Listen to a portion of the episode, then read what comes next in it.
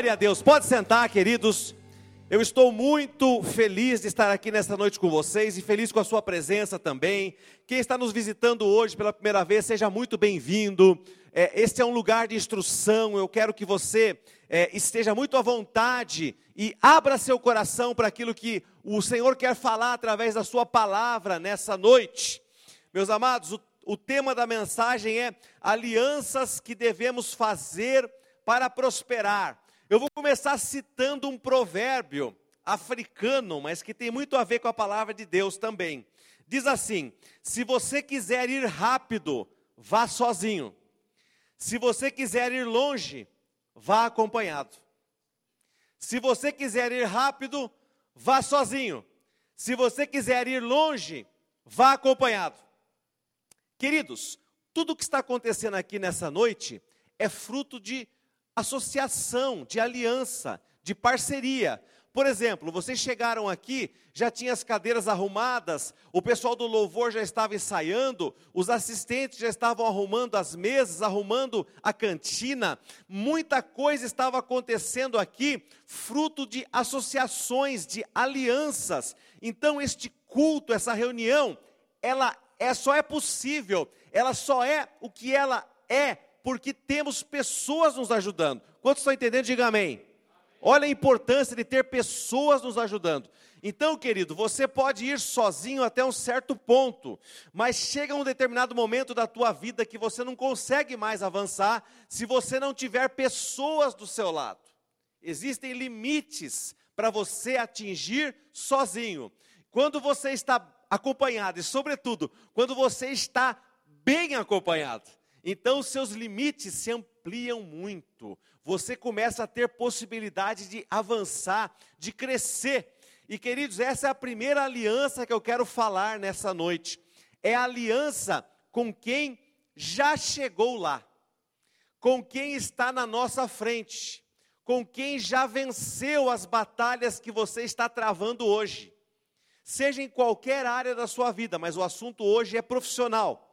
Quem são os maiores vencedores da tua área? Você os conhece? Você os admira? Veja, queridos, eu quero colocar no coração de vocês nessa noite uma semente de admiração pelas pessoas que têm sucesso, porque isso é bom e isso atrai prosperidade. Eu, como bom jundiaiense, posso falar que o hábito em Jundiaí, Emerson, era o seguinte: quando, desde que eu crescia, era assim, desde criança eu ouvia falar isso. A pessoa começava a ganhar dinheiro em Jundiaí e falava assim, ó, tá mexendo com coisa errada. Aí o outro ganhava dinheiro e falava assim, ah, tá mexendo com droga. Aquele lá não pode ganhar dinheiro, ele não pode estar tá ganhando dinheiro que ele ganha sem fazer coisa errada. O que, que é isso aí, queridos? Isso é um espírito de inveja pelo sucesso alheio. As pessoas não podem ver o sucesso do outro que fala assim: não, é impossível que trabalhando ele consiga, ela consiga chegar a esse ponto. Eu acho que tem alguma coisa errada ali, ele está fazendo alguma coisa ilícita. Então, ao invés de nós olharmos para aquilo que a pessoa está fazendo com admiração, que é o que o americano faz com maestria. Se você pegar o americano, você fala assim: ó, vai falar aqui nessa noite uma pessoa que vendeu um milhão de cópias do seu livro. Esgota o auditório, querido, porque todo mundo quer ouvir a pessoa bem-sucedida. E eles admiram isso, eles falam, eu quero aprender. Agora, o brasileiro, ele tem esse mau costume, não nós, né? Nós somos um, um, brasileiros, mas nós temos o nosso RG celestial. Isso faz de nós pessoas diferentes, amém, queridos? Mas, uma, de maneira geral, o brasileiro, ele tem ódio do sucesso dos outros. Né? Ele tem raiva. Olha, a pessoa tem sucesso e fala: ah, é, como é que ele comprou esse carro aí? Precisa de um carro desse? Precisa ter isso aqui? Precisa ter aquilo? Né? Não pode, queridos. A, a internet deu voz aos tolos. Então hoje você vai nos comentários, as pessoas desejam mal, sabe? Desculpa, eu tenho que falar isso para vocês de coração. Não é que se eu acredito em, em energia ruim, nada disso, é espiritual mesmo. Por que vocês acham que o Neymar quebra tanto o pé dele assim, arrebenta ele toda vez? Ele se quebra mais que os outros jogadores. É muita inveja, gente. Porque ele é um cara que se expõe demais. Entendeu? Ele se expõe nas redes sociais, ele mostra, ele Ah, mas eu não concordo com o estilo de vida dele. Problema dele. Agora não, as pessoas, elas vão nos comentários do cara, porque ele ganha dinheiro, começam a colocar lá, é, a casa vai cair para você, é bom mesmo que arrebente o pé, tá vendo? Ó, ó, bem feito, ó. Ah, é milionário, não precisa trabalhar mais, não precisa jogar mais futebol. Querido, essa cultura de invejar o sucesso alheio, de não aplaudir o sucesso alheio, que pode começar dentro da própria casa, da igreja, do trabalho. Nós não conseguimos, queridos, nos alegrar com as pessoas que vão bem. Ah, passou em primeiro lugar na USP, também é japonês, né? Ah, aconteceu tal coisa. Ah, só estudou na vida, nunca fez nada. As pessoas não têm mérito. Nós sempre queremos depreciar o sucesso das pessoas, quando nós deveríamos admirar as pessoas que estão à nossa frente e perguntar o que você está fazendo para conseguir chegar ali. E queridos, nós precisamos olhar para essas pessoas e nos associarmos a ela. São pessoas que já passaram pelo processo que você está e já sabe o caminho das pedras.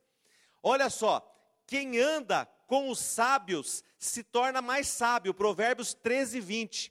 Projeta para nós. Provérbios 13, 20. É uma coisa importante de você fazer. Olha, aquele que anda com os sábios será cada vez mais sábio. Como é que eu adquiro sabedoria? Andando com gente mais inteligente que eu. Deixa eu, deixa eu dar um conselho para você. Nunca queira ser a pessoa mais inteligente da mesa que você está sentado. Se você sempre for a pessoa mais inteligente da mesa que você está sentado, você nunca vai aprender nada. Se você senta com amigos e todo mundo te ouve sempre, e são esses somente o teu círculo, tem alguma coisa errada com você. Você está no caminho da estagnação. Por quê? Você não tem ninguém que possa falar e você falar: Uau, que ideia ele teve! Nossa, achei demais isso. Achei muito interessante. Qual é a média do QI, da sabedoria, do sucesso dos seus amigos? Você conhece gente bem-sucedida? Você anda com gente bem-sucedida? Não estou falando de maneira nenhuma que você só deve ser uma pessoa, como se diz no Brasil, interesseira. Ah, ele só quer andar com gente que tem dinheiro. Não, querido, você pode ter muitos amigos. Você pode ter amigos simples, mas você precisa ter uma média de amigos. Pessoas que estão acima de você, pessoas que estão no seu nível, pessoas que estão abaixo. Não tem problema nenhum. Agora, se você andar só com pessoas que estão no mesmo nível que você ou abaixo de você, você nunca vai crescer. Quantos estão entendendo? Diga amém. É isso, gente, entendeu? Mentalize isso daí. Quem anda com sábios será cada vez mais sábio. Ah, mas os meus amigos são todos tolos. O que vai acontecer com você? Você será cada vez mais tolo, vai acabar mal. Eu quero acabar bem, eu tenho que andar com gente sábia, com gente que pensa para frente, com pessoas que têm mentalidade grande, que pensa em crescimento, que pensa em progresso, e não que tem pensamentos mesquinhos. Não é, queridos? Outra coisa, você é uma pessoa que aceita crítica, sim ou não? Você gosta de ser criticado? Muitas vezes não pessoalmente, pessoalmente você tem dificuldade. Vamos passar um vídeo agora aqui que fala um pouquinho da, da nossa geração. Como é que nós temos dificuldade hoje de ensinar as pessoas as coisas que elas precisam fazer, queridos. Nós não gostamos de ser criticados. Se você falar assim para mim, eu adoro ser criticado, adoro que a pessoa chegue no meu negócio, no bolo que eu fiz, na roupa que eu vendi, no cabelo que eu cortei, no carro que eu consertei, no transporte que eu fiz, e comece a falar: foi uma porcaria isso que você fez. Eu detestei. Quer que eu seja sincero? Nunca mais compro de você se for assim. Olha, assinei teu curso, é, fiz uma sessão com você, não repito, não volto mais, não gostei. Poucos de nós gostamos de ouvir isso. Mas, queridos, uma, um percentual menor ainda das pessoas extrai algo de bom das críticas. E nós deveríamos ser aqueles que, quando somos criticados, extraímos de lá mudanças para nós. Ó, oh, essa pessoa me criticou, volta agora o olhar para o teu umbigo e fala assim: ele tem razão ou não, ou não tem? Não é? Eu gosto daquele cozinheiro, né, que você vê nos filmes, o cara fala assim: sua comida estava horrível. O cara experimenta e fala: pô, é verdade, errei hoje, né? E não vai brigar com a pessoa: não, você é louco, todo mundo come aqui, não sei o quê, você não pode reclamar. Mas, queridos, nós estamos criando uma geração de pessoas que elas não gostam de ser criticadas. Então, nós vamos ouvir um japonês falando agora. Está pronto aí o vídeo do japonês? Então, coloca para a gente ouvir, por favor.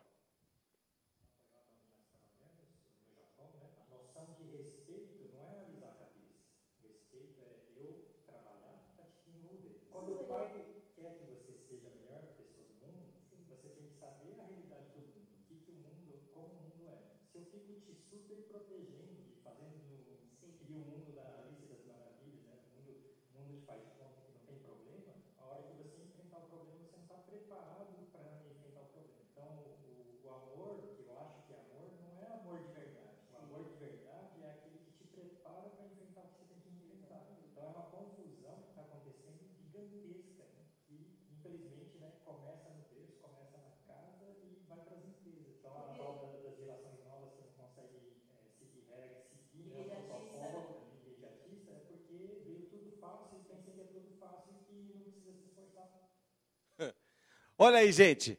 Ou saiu que o japonês disse, o japonês é acima da média a inteligência, desde capacidade, organização. E ele está dizendo o seguinte, né? As pessoas, elas não, elas não aceitam, não é? Elas não aceitam a crítica, elas já vêm com o pensamento pronto de casa, super protegidas. Elas não podem ser submetidas à crítica. Eu vou sair daqui, por que, que você vai pedir a conta? Porque eu estou infeliz. Motivo número um, eu tenho amigos que trabalham com RH hoje. Motivo número um que as pessoas pedem demissão dos seus trabalhos hoje: infelicidade. Quem tem um pouquinho mais de idade aí, você fala assim, mas é, o que mais que é? Além de infeliz, tem mais alguma coisa? Não, eu estou infeliz. Eu estou infeliz, estou pedindo a conta. Queridos, quando eu era executivo de empresa, nos anos 90, anos 90 foram anos né? É onde o foco virou para o resultado, aquelas coisas de expor as pessoas, troféu abacaxi. Eu peguei tudo isso, queridos. Onde você celebrava o primeiro colocado e o último ganhava abacaxi na, nas reuniões de vendas. Entendeu? Se fizer isso hoje, o cara vai preso. Né? Mas culturalmente, eu cresci profissionalmente em ambientes assim. E eu tive um diretor que eu me lembro muito bem, queridos. Ele veio de uma multinacional e ele tinha essa cultura de resultado. E eu não estava acostumado com isso, foi um choque de gestão. E eu, era ligado diretamente a ele. E eu lembro que eu falava sempre para minha esposa: eu falava, vai acontecer duas coisas aqui. Eu vou pedir a conta ou vou dar um murro na cara dele. Né? Porque eu voltava em casa, eu voltava para casa, querido, eu voltava Sabe, eu falava assim, ah, eu vou pegar esse, esse cara, não, tem, não pode, ele não pode falar isso para mim. Quem ele acha que ele é para ele falar isso para mim? Né? Que eu trabalho errado, que eu faço isso, que eu deveria fazer a coisa da, dessa forma, não é? Que eu sou muito bonzinho, que eu não sei resolver as coisas como deveria, que eu sou lento para fazer isso, tomar decisão. Nossa, aqueles era todo dia aquele homem, não é? Só que o que, que, eu, que eu comecei a ver com o tempo? Eu falei assim, poxa, esse homem ele me odeia, porque eu achava que ele me odiava. Porque eu não entendia. Para mim, se a pessoa gostasse, olha só, nos anos 90 eu já tinha essa mentalidade.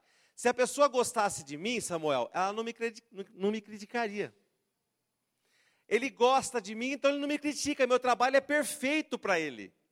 Só que ele me criticava. E aí eu falava para ela assim, falava para Ana Paula, ó, oh, não vamos nem fazer conta nenhuma, dívida, porque eu não vou ficar nesse emprego, vai acontecer alguma coisa. Vou, ou você ser mandado embora, ou eu vou pedir a conta, então vamos viver a nossa vida bem quietinho, porque eu não vou aguentar. Aí o tempo foi passando e esse homem me criticando pesadamente no começo, mas não me mandava embora. Eu falava, peraí, ele me critica, eu vou lá, tento fazer as coisas como ele gosta, o tempo vai passando, ele me critica cada vez menos e ele não me manda embora. O que, que esse homem quer comigo? Me ensinar ele quer me aprimorar.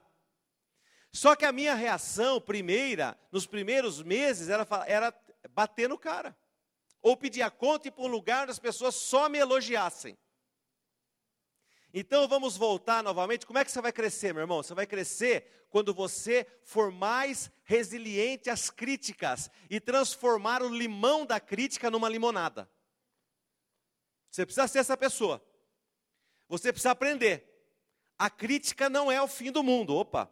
A crítica não é o final do mundo. Você não tem, o mundo não está acabando porque você foi criticado o seu produto, a sua, a sua loja, o seu negócio, a sua maneira de fazer as coisas. O mundo não acaba por causa disso. Você precisa olhar para dentro de si e falar assim: como que eu vou aprender? Olha o que diz Salmo 141, verso 5. Salmo 141, verso 5.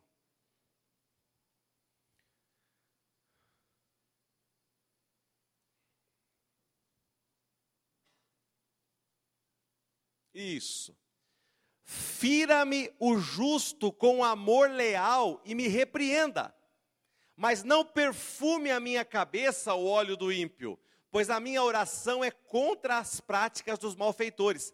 Fira-me o justo com amor leal e me repreenda. Você tem que gostar de ser repreendido, criticado, desde que você tenha sabedoria para você evoluir através das críticas.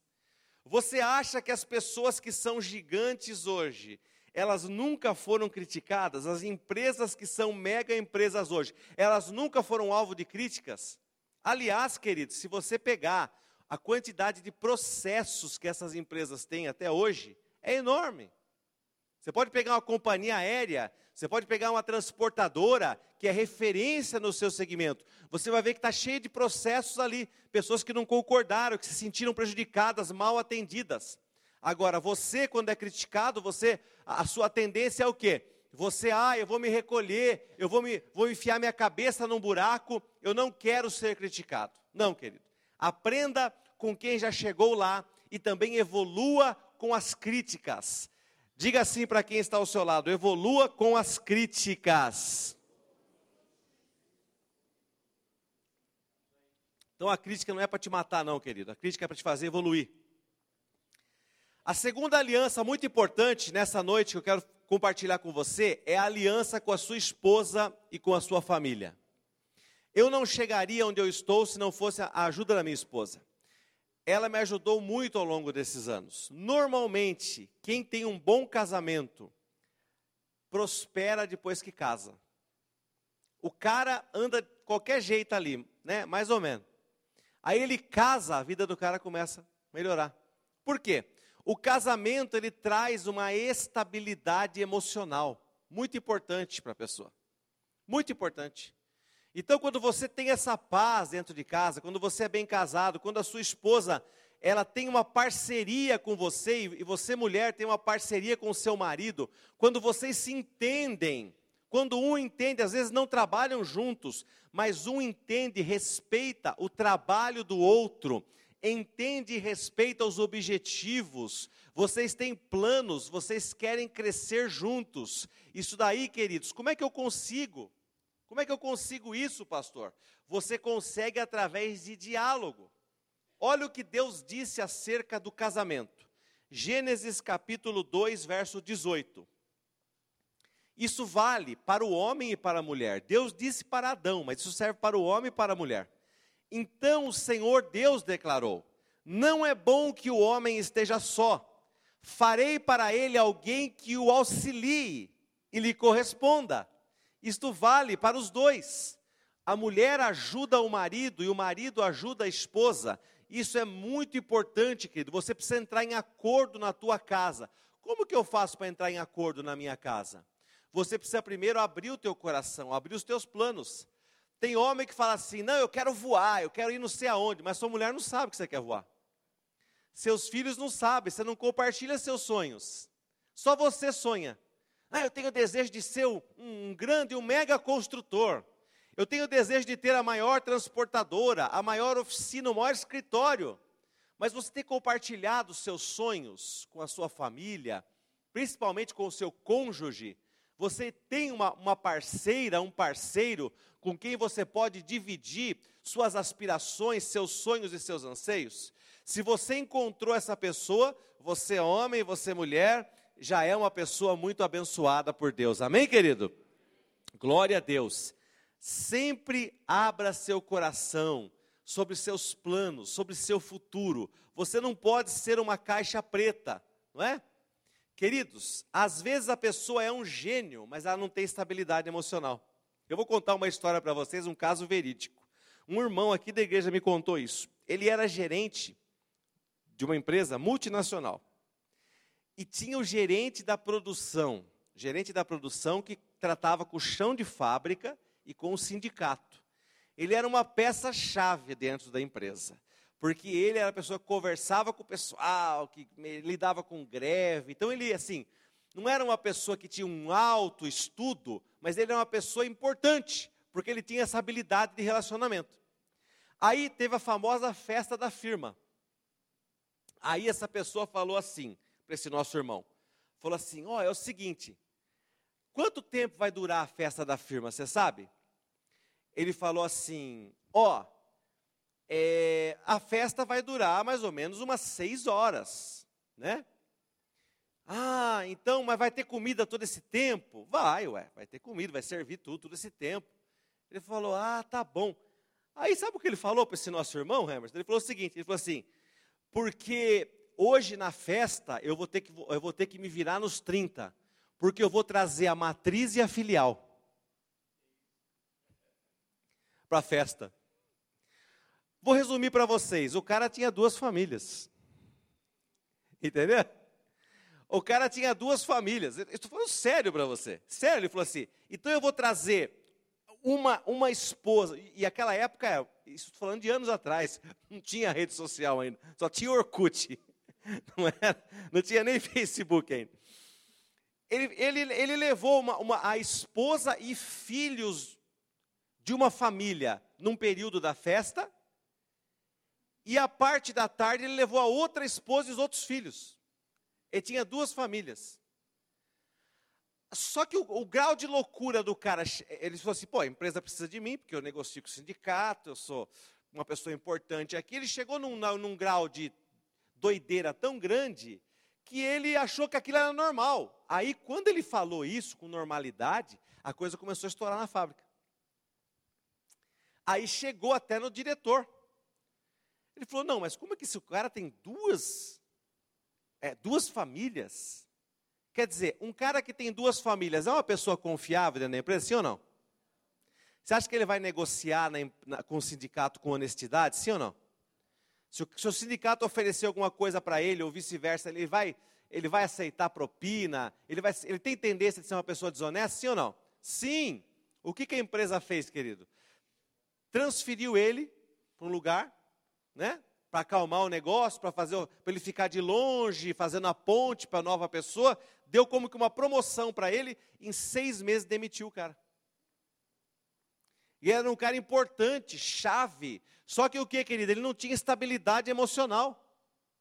Então, já foi o tempo, sabe? Que é, o que, o que interessa é o que eu produzo aqui. Ó. Ninguém tem a ver com a minha vida. Vocês sabem que as pessoas estão sendo canceladas na internet, Quantas coisas estão acontecendo hoje por causa da sua vida. Mas esse homem exagerou. Quando eu falei que o casamento traz estabilidade, querido, uma vida de adultério, uma vida de erro também traz instabilidade. Eu vejo pessoas tão boas, profissionais tão bons que eu tive, sabe?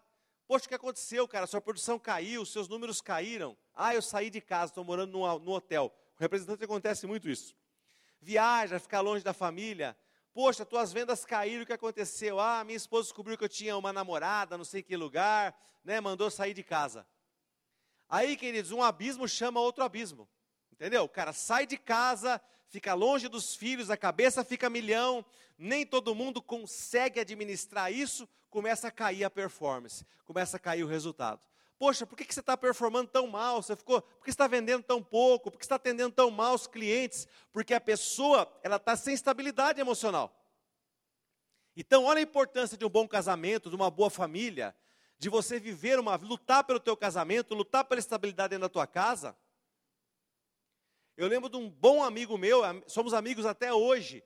Ele trabalhava comigo, um dia ele chegou chorando, é, que nem uma criança. Eu falei, o que aconteceu, cara? Ele falou, eu estava mexendo no guarda-roupa do meu filho, achei droga na roupa dele. Nossa, eu falei, eu fiquei, eu fiquei muito triste. Ele falou assim, por quê? Ele falou assim, poxa, eu não criei meu filho para isso aí. Entendeu? Pô, menino bom, sempre estudou em, em escola boa, sempre fiz de tudo para ele e tal, sempre fui um pai presente e é verdade. Aí ele achou aquele, aquela droga, querido. Quando ele achou aquilo, desestabilizou ele. Sabe, ele se sentiu traído, ele se sentiu triste. A performance dele foi lá para baixo. Por quê? Faltou a estabilidade emocional que um lar equilibrado traz. Nós vamos orar no final dessa reunião por equilíbrio emocional dentro dos lares em nome de Jesus. Amém, queridos? Glória a Deus para que você possa prosperar também através dessa aliança de bênção dentro da sua casa, né? Um bom casamento. Seja transparente então com o dinheiro, né, querido? Seja transparente com seus sonhos, suas opiniões. Sempre esteja pensando e dividindo isso em nome de Jesus. Outra coisa, querido, aliança com quem é especialista em assuntos que você não domina. Vou repetir: aliança com pessoas que são especialistas em assuntos que você não domina. Nem todo mundo sabe tudo. Sim ou não? Sim. É impossível que você saiba tudo. Você precisa de parcerias. Você precisa de pessoas que sabem fazer coisas que você não sabe e não vai desenvolver ao longo da sua vida. Existia um homem na Bíblia chamado Irão, rei de Tiro. A Bíblia diz que ele era o povo dele, os sidônios, era o melhor povo para trabalhar com madeira. Salomão era o homem mais sábio do mundo, sim ou não? Mas ele sabia mexer com madeira? Não. O que, que Salomão fez? Olha aqui, ó. 1 Reis, capítulo 5, verso 2 até o 7.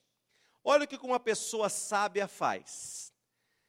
Salomão enviou esta mensagem a Irão: Tu bem sabes que foi por causa das guerras travadas de todos os lados contra meu pai Davi que ele não pôde construir um templo em honra do nome do Senhor, seu Deus, até que o Senhor pusesse os seus inimigos debaixo dos seus pés.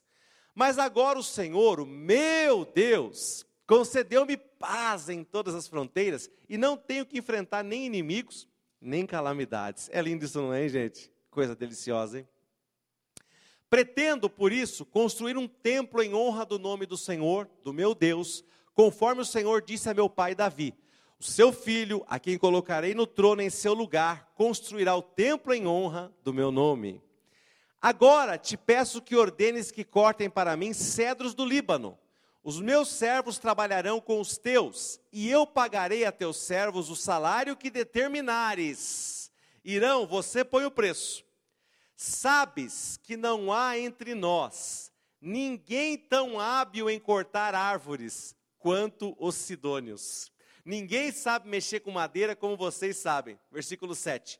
Irão ficou muito alegre quando ouviu a mensagem de Salomão e exclamou: Bendito seja o Senhor, pois deu a Davi um filho sábio para governar esta grande nação. Quando você não sabe, você tem que procurar quem conhece, procurar quem entende e deixar para ele essa parte, querido. Muitas vezes você fica pensando assim: como que eu vou fazer isso? Como?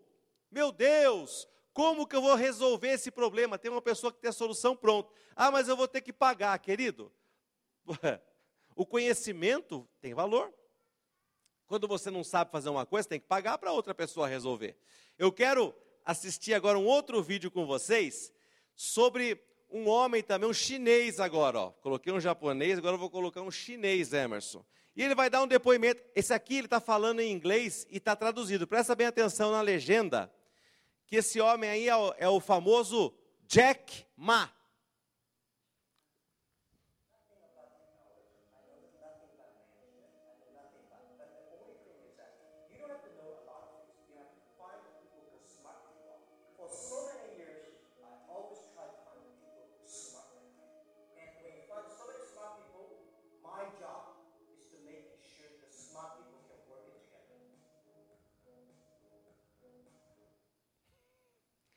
Eu vou colocar de novo, vou pedir para colocar de novo esse vídeo do Jack Ma, porque é o Alibaba, é, é, um, ele já foi o homem mais rico da China, que não é pouca coisa, né? Segunda economia do mundo, e ainda tem o governo como sócio, quer dizer, imagina a fortuna desse homem, né?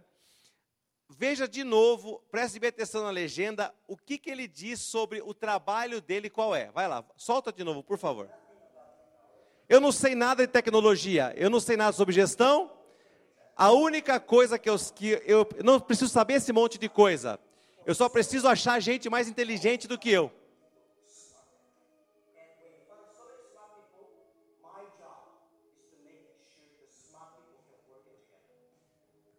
O meu trabalho consiste em achar pessoas mais inteligentes do que eu.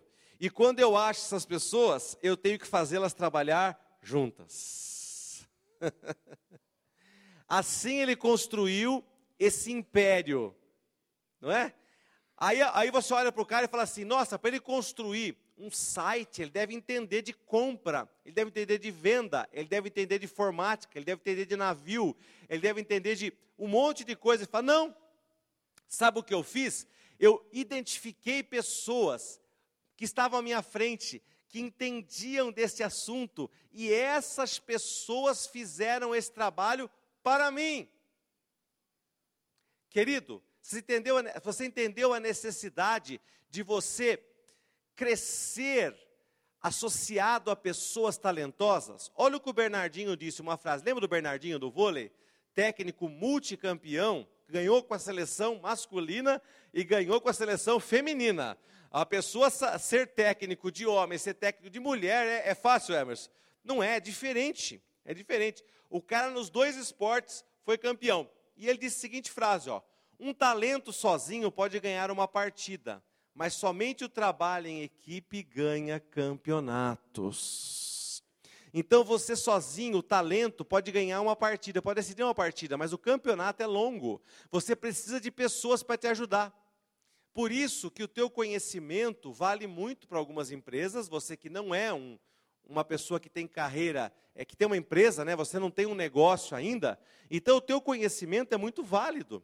Você, com certeza, a tua experiência, ela é muito bem-vinda em muitas empresas. Mas existe também o outro lado. Você pode estar num determinado momento da tua vida que se você não pegar uma consultoria, não pegar alguém que vá te ajudar, você não sai de onde você está não tem como você crescer. Porque você precisa de mentores profissionais.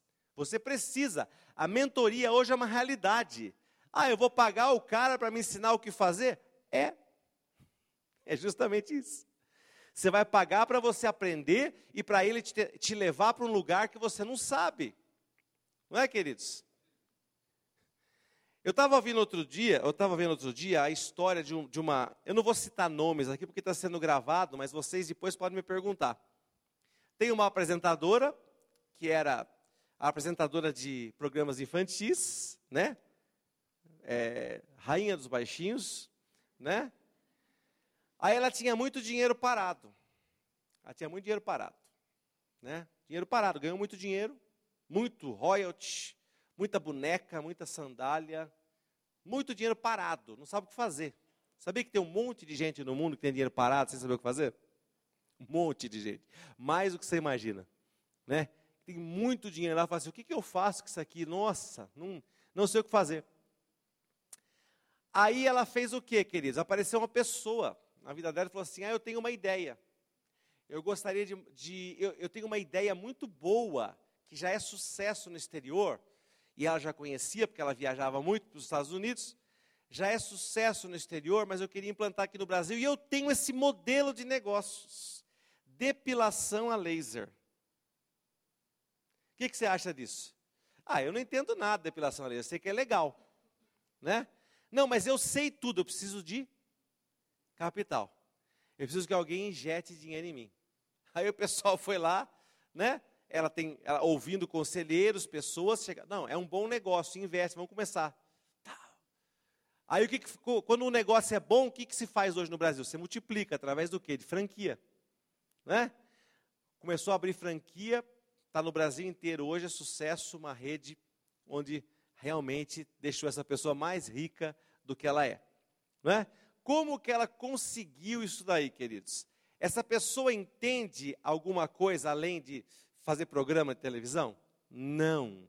Ela só tinha dinheiro, mas ela pegou as pessoas certas para dar dica para ela, para falar, falar assim, olha, tem um modelo de negócio aqui que se você aplicar vai dar muito certo. E queridos, eu tenho certeza que até hoje ela só recebe. Entendeu?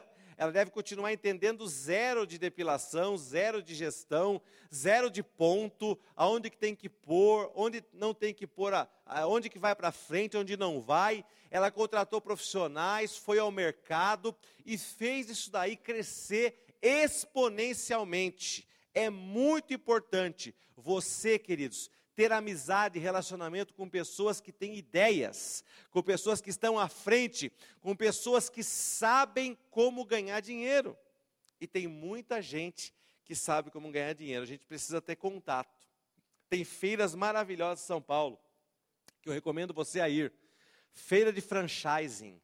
Vai nessas feiras de franchising, fica lá, perde um dia, entre aspas. Perde um dia numa feira dessa. Veja quantos modelos de negócio. Tem coisa que você fala assim, ah, isso aqui não vale nada. Realmente tem coisa ali que não é fria, como diz o, como dizia o Didi, é fria, né? É, corre disso, né? Mas, queridos, tem coisa ali que você fala assim, olha a ideia que o cara teve, né? Como que pode ele criar uma franquia dessa e a coisa explodir desse jeito? Então, você precisa ter esse tempo, essa paciência de olhar as pessoas que multiplicaram seus negócios, que escalaram seus negócios, que transformaram um empreendimento, às vezes familiar, em algo muito grande. Não é? Em Jundiaí mesmo tem uma, uma, uma rede aí, que eu não vou falar o nome dela atual, mas eu vou falar o nome dela antigo, só quem é de Jundiaí antigo sabe quem é, a Juju. O nome novo eu não vou falar, né? Mas eu, como, como jundiaense, conheci como Juju. Ah, vai na Juju. Eu vai, precisava pegar troco no comércio, vai na Juju. Todo mundo ia lá pegar moeda de um, nota de dois, porque só vendia coisinha miudeza. Aí aconteceu. Houve a sucessão, os filhos entraram, pegaram uma consultoria, falou, esse nome Juju é, é legal aqui em Jundiaí, né? E fora de Jundiaí? Ah, não, foge daí, não, não. Vamos mudar de nome? Vamos. Muda de nome. Injeta dinheiro. Tem linha de crédito boa? Pega alguém do financeiro bom para ver como é que pega a linha de crédito. Foi lá, BNDES. Pum, pegou um momento bom no BNDES. Pá, dinheiro. Expande, compra prédio. Abre um negócio. Vai aqui, abre, aluga. Começa a mapear ponto. Você vai ver hoje, tanto de loja que tem, né? Você fala, como que o cara conseguiu isso? Não é? Por quê, queridos? Porque ele se cercou de pessoas que deram para ele visão de negócio, visão de futuro. É possível crescer. Tem que ter um cara bom financeiro. O cara chega para ele e fala assim: ó, até aqui você aguenta com o seu dinheiro, daqui para frente nós precisamos de aporte de capital, o juro vai ser tanto, as margens do produto que nós vamos vender tem que ser assim. Tudo isso daí é assessoria. Porque você olha para o negócio do cara, você fala assim: como, queridos, né? Antes ele comprava tudo do da 25 de março. Hoje o cara importa direto da China. Hoje ele tá, o container é dele, né? Então você imagina o lucro do cara como ele tirou os atravessadores, importa diretamente. O que, que é isso? Será que esse cara entendia de importação e exportação? Ou ele foi atrás de pessoas que conheciam isso daí? Precisa-se analista, gerente, supervisor de importação e exportação. A pessoa foi lá, deu o caminho das pedras. Será que essa pessoa fala chinês? Não fala. Eu tenho um cliente que eu atendi por vários anos, tem uma rede de lojas enorme. Né? Ele importa tudo da China hoje, a roupa, direto. Ele não sabe falar nem português, desculpa falar a verdade. Nem português sabe falar direito. Mas ele arrumou um cara que fala mandarim, que fala inglês, que viaja com ele e ele negocia o preço. De preço ele entende, de produto ele entende. Ele quer aprender a falar chinês, sim ou não? Não está nem aí para aprender a falar chinês. Entendeu? Já foi para a China mais do que eu fui para Poços de Caldas. né? Ele vai muitas vezes, né? pelo menos uma vez por ano, no mínimo duas vezes por ano ele vai. Né? Ele até agora não aprendeu a falar chinês, né? Ele ainda brinca comigo, ele fala ni hao, eu sei falar. né? e não, não aprendeu a falar nada, nada, e não quer aprender. Por quê, queridos? Porque ele paga pessoas com sabedoria para fazer isso para ele. Então, você precisa ou de assessoria para te levar mais longe, ou você precisa colar em pessoas que realmente já estão ali, ou você precisa ser essa pessoa que vai resolver o problema de alguém e você será muito bem remunerado. E sobre esse exemplo agora, eu quero colocar o terceiro vídeo dessa noite do excelente filme Fome de Poder, que mostra a história do McDonald's. É muito legal essa cena, depois eu contextualizo para vocês. Antes de soltar, deixa eu contextualizar. O, o cara que comprou a lanchonete da, dos senhores que são os fundadores, né? Ele já estava com várias, vários McDonald's nos Estados Unidos. Muitas lojas ele estava. Só que ele estava no vermelho. A operação dele estava dando prejuízo. Agora eu pergunto a você, como é que pode? Parece que nessa altura aqui, segundo eu vi, na bibliografia, ele já tinha mais de 50 lojas. E ele estava tomando tinta, como se diz no popular. Tomando prejuízo com mais de 50 McDonald's. E ele estava no banco fazendo um empréstimo para cobrir o buraco das lanchonetes. Agora escuta agora essa parte do vídeo, por gentileza. Vamos lá.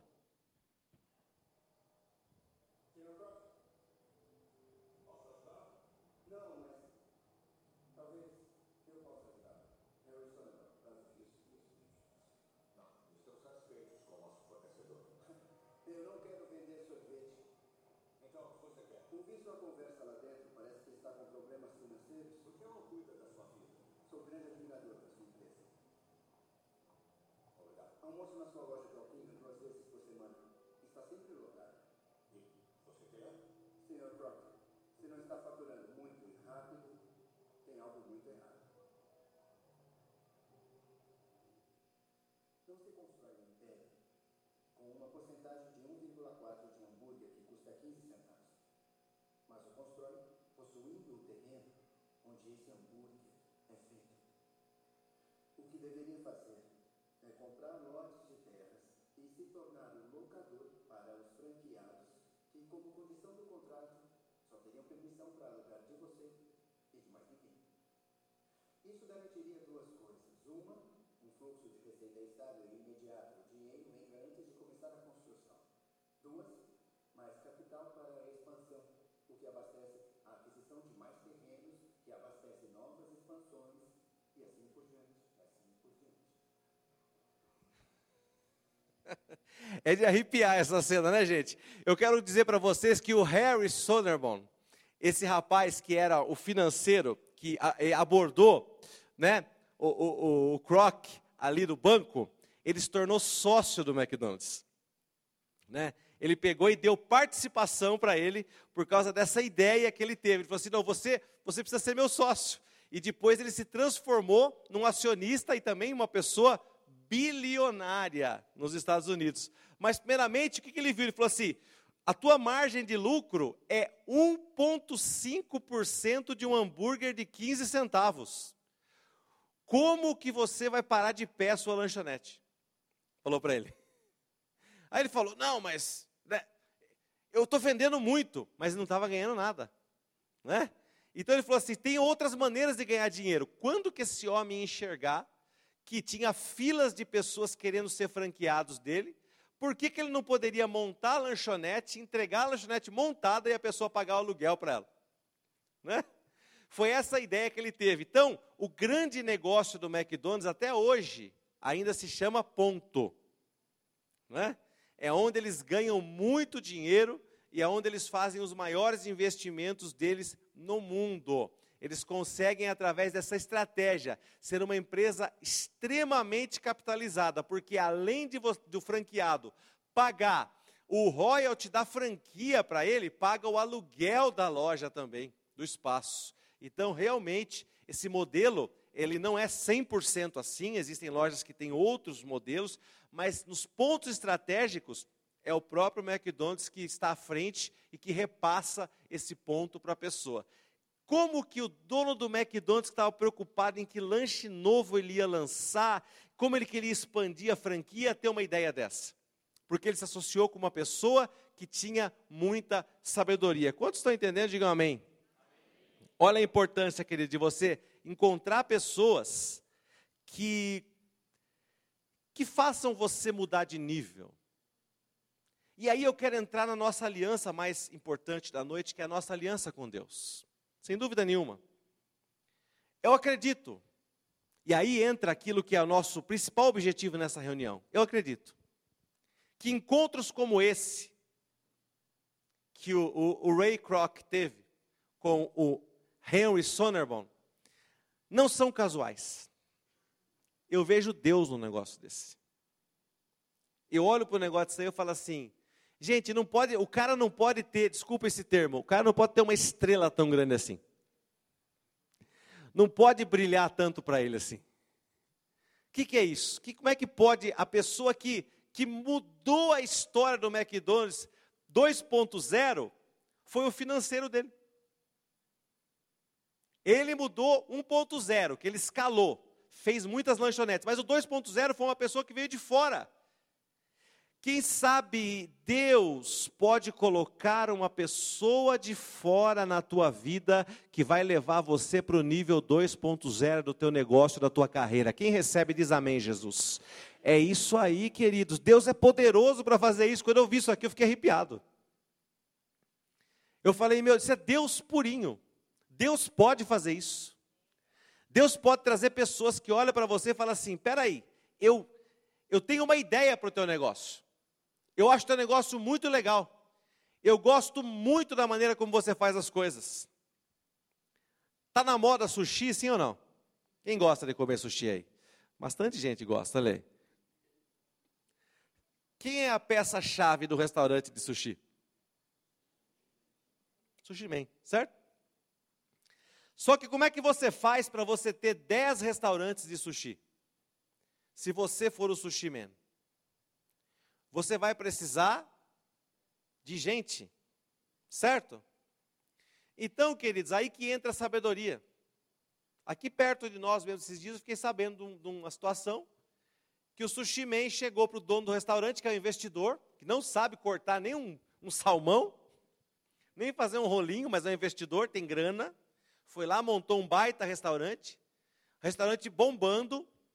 Sushi Man chegou para ele e falou assim: Estou indo embora, vou montar o meu próprio restaurante. Normal isso, sim ou não? O cara olha e fala assim: Pô, esse negócio dá muito dinheiro. Né? Vou ficar trabalhando para ele por quê? Estou indo embora. Né? Chegou, falou: Olha, estou indo embora, vou montar o meu próprio restaurante. Não, não, peraí, vamos conversar. Cara inteligente. Se é um dono de restaurante que não tem jogo de cintura, fala o quê? Embora vai, seu ingrato, você não é ninguém, trouxe você da Bahia, vem trabalhar comigo aqui, agora você faz isso comigo, não sei o que lá e tal. É isso aí que a gente ouve, entendeu? É isso que a gente ouve. Eu estou falando aqui o português claro para vocês. A vida real. É isso aí. Agora o cara é investidor, não, sabedoria. Falou para ele, meu amigo, você sabe administrar um restaurante? Ele falou: Não, eu sei fazer peixe. Falei, eu sei administrar um restaurante. Eu vou te fazer uma proposta. Vamos abrir uma nova casa, você vai ser meu sócio? Te dou participação. Ele falou: Peraí, como é que é isso? Não, eu monto a casa, eu tenho capital. Você tem capital para abrir? Não, eu ia alugar, minha prima, minha tia ia me emprestar 50 mil, o meu o agiota ia me dar 30 mil, ele ia, ia quebrar em um ano. Certo? Ele falou: Não, eu administro para você. Eu administro. E você vai ter participação. Gostou da ideia? E você vai supervisionar as duas casas. Você vai olhar para mim, vai contratar Sushi Man, vai formar Sushi Man aqui para nós. E nós vamos crescer. Bora? O cara falou: Bora. Salvou o negócio dele. Entendeu, queridos? Sabedoria.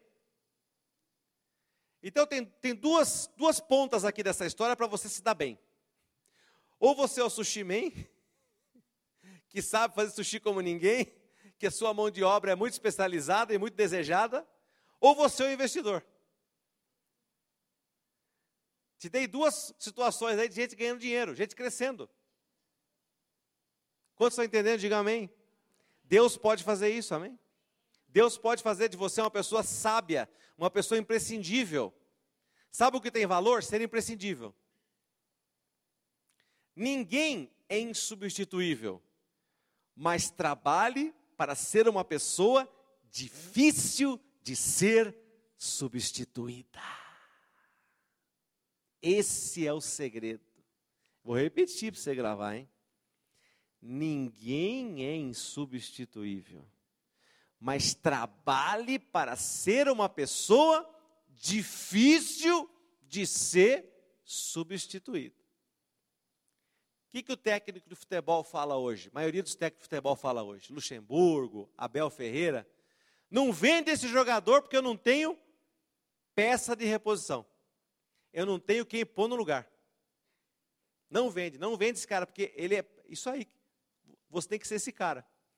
Insubstituível? Ninguém é. Difícil de repor? Ah, esse eu quero ser. Eu quero ser a pessoa que, no setor que eu faço, por exemplo, onde eu vendo, eu, eu não vou ficar para semente. Mas o dia que eu sair, os caras vão comer grama para fazer o número que eu faço. Entendeu? Por quê? Porque você tem um, um trabalho de excelência. Você faz a coisa acontecer. Então é assim que você tem que ser. Querido, você tem que ser aquela pessoa que você, você deixa saudade. Não é? E não que a pessoa fala, vai com Deus. Né? Deixar saudade. Ó, vou deixar saudade. Puxa vida, aquele sim, ó, aquele era profissional. Deus pode transformar você nessa pessoa, amém, querido? Glória a Deus. Existem muitos fatores naturais que eu citei agora. Eu, mostrei gente da Toyota, eu mostrei gente do Alibaba, eu mostrei exemplos de pessoas aqui de perto de nós. Mas eu quero dizer que Deus, querido, Ele tem o poder sobrenatural de fazer conexões na nossa vida, de gerar alianças. Lembra de Eliezer, o servo de Abraão, o, o, o Damasceno Eliezer? Abraão falou assim: Olha, eu, se eu não tiver filhos, o herdeiro da minha casa será o Damasceno Eliezer, era o servo número um dele, amigo dele. Mas Deus deu um filho para ele. E depois ele chegou para esse Eliezer e falou assim: Eliezer, eu vou dar uma missão para você. Você vai lá na terra dos meus parentes, você vai arrumar uma mulher para o meu filho. É fácil essa tarefa, sim ou não? Arrumar mulher para os outros? Vem, querido. Como é que eu vou saber se essa mulher é bonita, é feia, se é do gosto dele, se não é? O Eliezer, naquele tempo, funcionava assim: se ele não acertasse na mosca a escolha da mulher, a hora que ele chegasse lá, vai saber o que o patrão dele ia falar. O Eliezer entrou em desespero. Ele chegou para Deus e falou assim: Senhor, me dá um bom encontro. Eu preciso encontrar uma pessoa segundo o meu Senhor disse para eu achar. E só o Senhor pode me mostrar quem é essa moça. Quando ele foi lá dar água para os seus animais, o que aconteceu? Deus mostrou para ele a mulher que era certa, segundo o coração do seu patrão e do filho dele. Deus pode proporcionar bons encontros para nós, amém, queridos? Vamos orar por isso daqui a pouco, o grupo já pode subir, nós vamos orar daqui a pouquinho, já fiquem preparados aí. Querido, Gênesis 39, 1 e 2. O que, que Deus pode fazer? Eu falei de um monte de coisas que você pode fazer, agora eu vou falar o que Deus pode fazer por você. José havia sido levado para o Egito, onde o egípcio Potifar, oficial do faraó e capitão da guarda, comprou dos ismaelitas que o tinham levado para lá. Agora leia comigo bem alto, igreja, por favor, esse trecho que é muito importante. Vamos lá? O Senhor estava com José, de modo que este prosperou e passou a morar na casa do seu senhor egípcio. Qual foi o motivo da prosperidade de José? O Senhor estava com ele. Querido, você vai fazer a sua parte, mas o Senhor tem que estar com você. A união de você fazer a sua parte com Deus está com você. Um irmão fez uma pergunta para mim hoje. Eu trabalho com judeus há mais, há mais de 20 anos. Eu trabalho com judeus. Ele chegou para mim e perguntou: Pastor, você já viu algum judeu pobre? Eu falei, eu já vi. É raro. Tem muito pouco, mas eu já vi. Por que ele era pobre? Eu respondi na hora para ele, porque era descabeçado. Não era uma pessoa prudente. Não era uma pessoa sábia. Tinha muita oportunidade que os patrícios dele davam. Mas ele era ruim de gestão. Ele, ele gostava de ter uma vida em alto nível antes de ter condições. Você sabe, querido, a andorinha que quer voar com a águia, vai dar certo isso? Não vai, né? Andorinha voa abaixo. Né? A águia Está lá em cima. Deus você queria acompanhar. Ele era andorinha que levou com as águias. Oh, porque o meu amigo da sinagoga, ele tem um helicóptero. Ah, parabéns para ele. O que você vai fazer? Ah, ele é sócio da hebraica. Que maravilha. Quanto ele paga de mensalidade por mês? R$ 1.500. Falei, você pode pagar R$ 1.500? Ah, eu dou um jeito. Né? Se apertava daqui, se apertava dali. Tudo para viver num status. Era um judeu pobre. Só que quando o judeu faz a coisa certa, realmente tem alguma coisa, que essa alguma coisa se chama o favor de Deus, que abençoa a vida deles e faz com que eles prosperem. Agora, eu quero dar uma notícia muito boa para você hoje. Deus era com José, mas Deus também é com você. Deus também pode fazer isso na tua vida, nos teus negócios. Querido, eu quero que você sim, que você pense grande. Eu quero sim que você se veja numa posição melhor, muito melhor do que você tem hoje. As pessoas que passaram pela minha vida, algumas delas me ensinaram coisas muito importantes. Eu, como vendedor, eu tinha medo de tirar pedido grande. Eu tinha medo. Eu falava assim: o cara vai cancelar. O cara não vai pagar. Eu ficava com medo.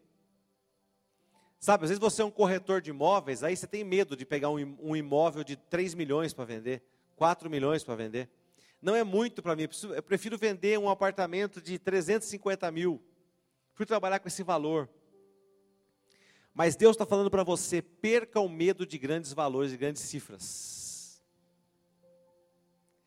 Eu tenho alguns clientes que hoje eles ficam me testando, né? eles dão pedidos grandes, eles, eles ficam olhando para a minha cara, ver se eu tenho alguma reação. E, eu, e a, minha, e a minha, minha, cara não muda nada, porque eu já sei que é o que eles querem. Eles querem que eu olhe aquilo e fale. Nossa, obrigado. Mas eu tive um patrão meu que falou uma coisa para mim um dia. Ele falou: Fernando, nunca se assuste diante de um número grande. Nunca regale os olhos dentro, diante do número grande. Ele falou para mim. Falou: na sua vida vão botar números grandes na sua frente. Nunca arregale o olho. Nunca demonstre cara de surpresa. Ele falou: faz cara de paisagem. Quanto que é isso? Estamos negociando quanto? Ó, isso aqui é um negócio para um milhão de reais. Aí a pessoa, é, esse é um negócio que é, é para um milhão de reais, né? Você não transmite nada para a pessoa. Olha, isso aqui é um contrato que o valor mínimo para a gente começar a negociar é um milhão de reais. E você fala com expressão, com olhar convicto, firme, de gente acostumada a vender bastante, mesmo que você não seja. Entendeu? Gente acostumada a lidar com grandes valores, mesmo que você não seja. Porque quando você estiver no meio dos grandes, querido, você não pode se deslumbrar. Você não pode. Você precisa se acostumar, porque o teu Deus é grande. Você precisa se acostumar com as coisas grandes, com as coisas boas. Isaías 1,19 diz: Se você quiser e você me ouvir, você vai comer o melhor dessa terra. Tem duas condições: querer e ouvir. Claro, tem uma terceira muito importante: obedecer. Tem gente que quer, tem gente que ouve, mas não obedece. Se você quiser, se você ouvir e se você obedecer, você comerá o melhor dessa terra. É para você, querido. Você precisa olhar para as pessoas bem-sucedidas e dizer assim: eu posso ter isso. Talvez você não almeje coisas, tem coisa que eu não almejo. Ah, mas tem, é, tem avião no aeroporto. Eu gosto de ver avião, jato. Gosto de ver. Quero ver o avião da tia Leila. Quero ver o avião da tia Leila, como é que é. Tudo. Mas eu não me deslumbro com isso aí. E nem quero ter um avião para mim. Para mim não precisa. Meu limite de contentamento.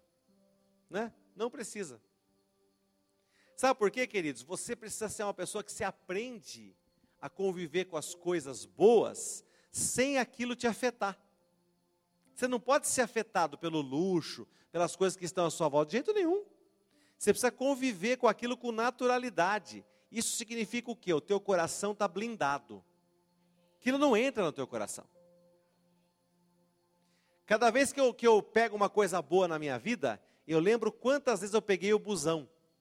Desde a, do Alto Ônibus Três Irmãos, Viação Jundiaiense, e tudo que você imaginar, não é? Viação Leme, tudo que você imaginar que já teve, Quequinato, tudo, querido. Você se lembra de onde você saiu. Você fala, oh, ei Nilson, ia a pé do Medeiros, lá na escola da atravessava a pista, não é? Criança, aquela época era outros tempos, né? Tinha oito anos de idade e ia a pé do Medeiros na escola da Ermida. Pode ser um negócio desse? Né? Outros tempos, criançada tudo junto. Né? Querido, você não pode esquecer desses lugares, da sua simplicidade, mas você não pode ficar preso a isso daí. E você tem que pensar que Deus pode te colocar em lugares altos. E quando você chegar nesses lugares altos, você também não vai se deslumbrar, porque você vai se lembrar sempre de onde o teu Deus te trouxe, te tirou, e você vai lembrar isso com gratidão. Você vai falar: Obrigado, Senhor. Eu estou aqui hoje, eu estou, eu estou onde eu não imaginaria estar um dia. É, é mais do que eu sonhei. Se perguntasse para o garoto que eu fui, para a garota que você foi, talvez se você, se ele sonharia que você estaria no lugar que você está hoje, ele ia falar não. Eu certamente seria, se perguntasse para o Fernando de 9 anos de idade, de 8 anos de idade, eu não falaria jamais que eu estaria onde eu cheguei. De jeito nenhum. Mas Deus pode fazer muito mais, é só eu querer, é só eu ouvir e só eu obedecer. Deus pode fazer muito mais do que você está hoje. O, o, o nível que você está hoje financeiro não é o teu fim. O nível que você está hoje financeiro não é o teu limite. Ninguém que eu estou olhando aqui, eu não sei da sua conta bancária, mas eu tenho certeza que aqui neste local, eu não estou falando com nenhuma pessoa que já chegou no seu limite financeiro, no seu limite de realizações. Deus pode fazer mais por você. Deus vai fazer mais por você. Você pode, você vai conseguir. Quantos crentes digam amém bem alto? Amém. Aleluia. Você vai ter dinheiro, queridos, para você repartir com pessoas. Você vai ser conhecido como alguém generoso, uma pessoa que é generosa, uma pessoa que pode ajudar os outros. Você vai ser conhecido como essa pessoa. Muitos vão chegar até você, você vai ser uma pessoa conhecida por ajudar missionários, ajudar pessoas que precisam. Você vai poder dar com liberalidade. Você vai ser um Abraão nessa terra, querido. Você vai ser uma pessoa que, através de você, muitas vidas serão abençoadas. Eu fico perguntando para você uma coisa e meditando também nisso. O Ray Kroc, quando ele fundou o McDonald's, será que ele imaginava que tanta gente ia ganhar dinheiro junto com ele? Porque você só olha para o cara, ele é bilionário, né? E quanta gente ganhou dinheiro com o McDonald's, sim ou não? Quantas pessoas estudaram sua família? Quantas pessoas foi o primeiro emprego? Quantas pessoas são executivos? O meu vizinho, eu me lembro que quando eu mudei onde eu moro hoje, o meu vizinho da frente, ele era gerente de logística do McDonald's. Baita emprego, né?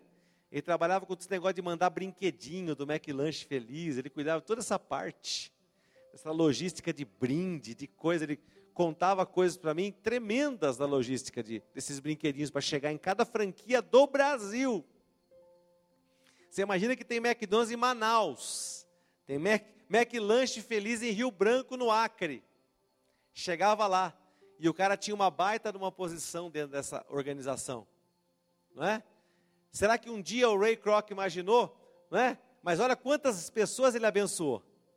E quantas pessoas você vai poder abençoar também. Quantos acreditam nisso? Diga amém, Jesus.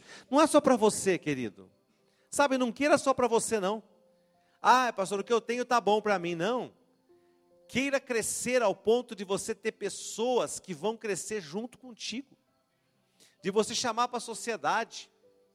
Não é? Tem um irmão nosso aqui, ele não está aqui hoje, que ele foi viajar. Falou para mim que não estaria, mas ele, ele cresceu desse jeito. Eu conheço o patrão dele, que hoje é sócio dele. Trabalha só com parceria. Chega e fala assim: vou montar um negócio em tal lugar. Você vai lá, eu encho para você o comércio, você toca para mim, você tem participação, você é sócio. Nisso ele foi crescendo. Loja, loja, loja, loja, loja, loja, loja, tanto lugar Por quê? Uma pessoa generosa sabe dividir. Está abençoando muitas pessoas e é abençoada. Abençoado para abençoar a muitos. Você será abençoado para abençoar a muitos. Você terá alianças com pessoas. Você terá uma aliança principalmente com Deus. E Deus vai fazer de você alguém grande para abençoar muitas pessoas. Fique em pé, querido.